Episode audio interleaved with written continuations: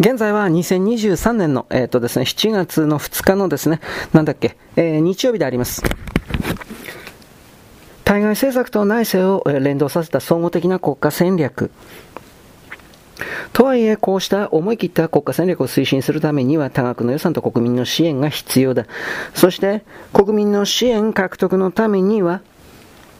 必要なのは経済成長、デフレ対策だった。政策集にもこう記されている。日本経済はバブルの崩壊以降、アジア通貨危機、IT 不況、911テロ、リーマンショック、東日本大震災という一連の試練に直面してきた。そのような相次ぐ困難によるものとはいえ、この間、日本経済が一定の足踏み状態を続けてきたのは事実である。その最大の原因は明らかに長引くデフレである。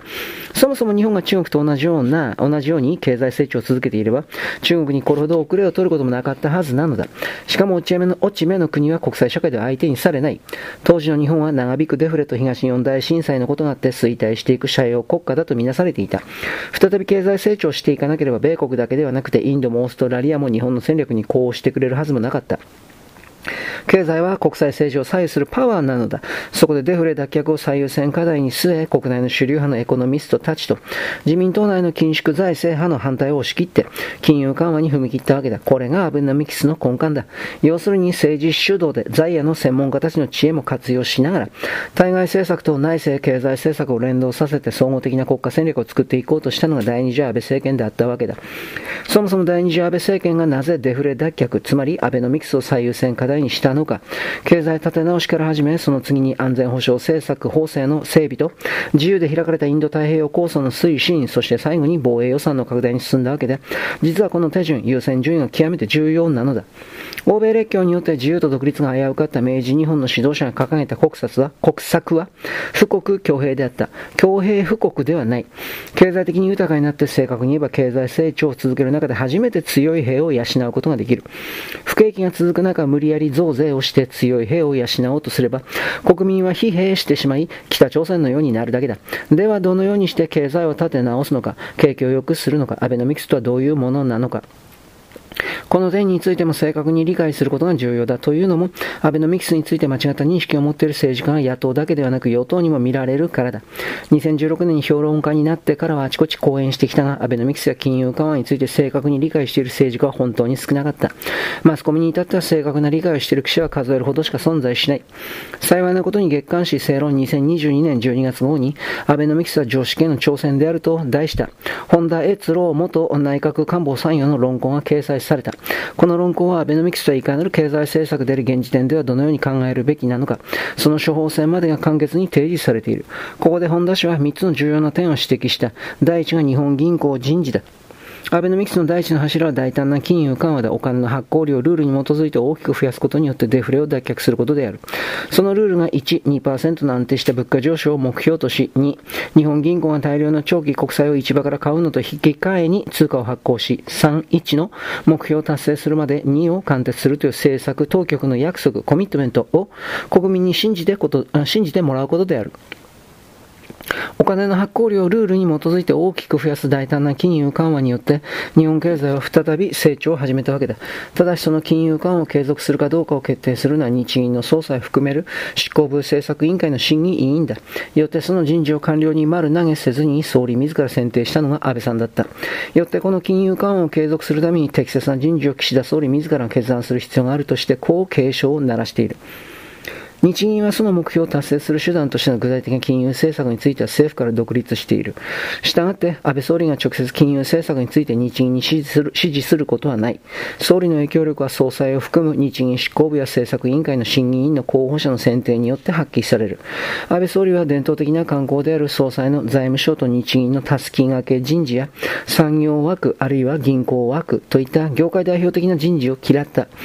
安倍総理の政策理念に沿った適材適所にこだわったのである。今後も利益代表のバランスではなく、誠に真に金融経済に通じて、知識、経験、胆力の豊かな人が選任されることを心から願っている。共同声明に文書化されている2%の物価安定目標が、未だ安定的に、つまり賃金と消費が同時に上がってくる形で達成されていない以上、黒田、えー、黒田和彦 総裁路線を継承する人が新日銀総裁になることは当然のことであり、安倍総理の意思である。本田氏はアベノミクスの金融緩和を継続するためには安倍総理が嫌ったたすきがけ人事はやめて黒田総裁の路線を継承すべきだと主張しているわけだ。第2が財政政策、特に消費税についてだ。アベノミクス第2の柱は機動的な財政政策である。財政政策は経済への直裁的な資金の注入によって短期的にその上数倍の需要を作り出して、デフレマインドを払拭することも期待できる。財政政策は単なる一時しのぎのカンフル注射であって、デフレ脱却の効果はないというのは誤りである。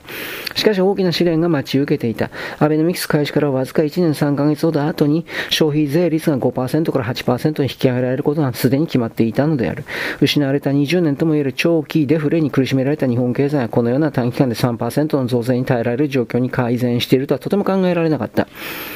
安倍総理は悩まれた。増税のリスクが十分に理解されているものを2段階に分けて5%から10%まで増税することはすでに3党合意に基づいて立法されており、それを変更することは政治的に極めて困難な状況にあった。結局予定通り3%の増税は行うものの、その悪影響は同時に財政出動を行うことによって乗り越えられるとの判断が下された。しかしそれは幻想であった。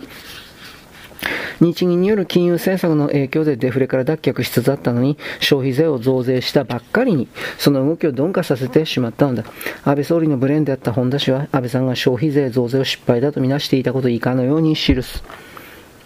増税の効果は永遠に続くのに対して財政出は短期的なものに過ぎなかった。20年近くも続いたデフレからようやく脱出しつつある中で、3%の消費税増税を強行する背景には財務省の強力なプッシュがあったと思われるが、安倍総理でさえそのような圧力には抵抗できなかった。増税の直前には増税の回避について数十人の有識者から意見を聞く点検会合が開催されたが、ほとんどの人は予定通りの増税を支持した。その人たちは増税のために消費が低迷して未だに安倍のミクスが道半ばで留まっている現実をどのように見ているのだろうか。安倍総理は増税の悪影響を見届けたと意味軸も言われた。あの点検会合は点検会合は意味がなかったね。今度は海外のノーベル賞級の学者の意見を聞こうと安倍さんは当時、財務省の説明を聞いて消費税増税の悪影響を一時的な財政出動で対応できると思っていた。それは間違いだったことに後で気づいたというわけだ。デブから脱却しようと思うなら、消費税増税という失敗を繰り返すなと本田氏は主張しているのである。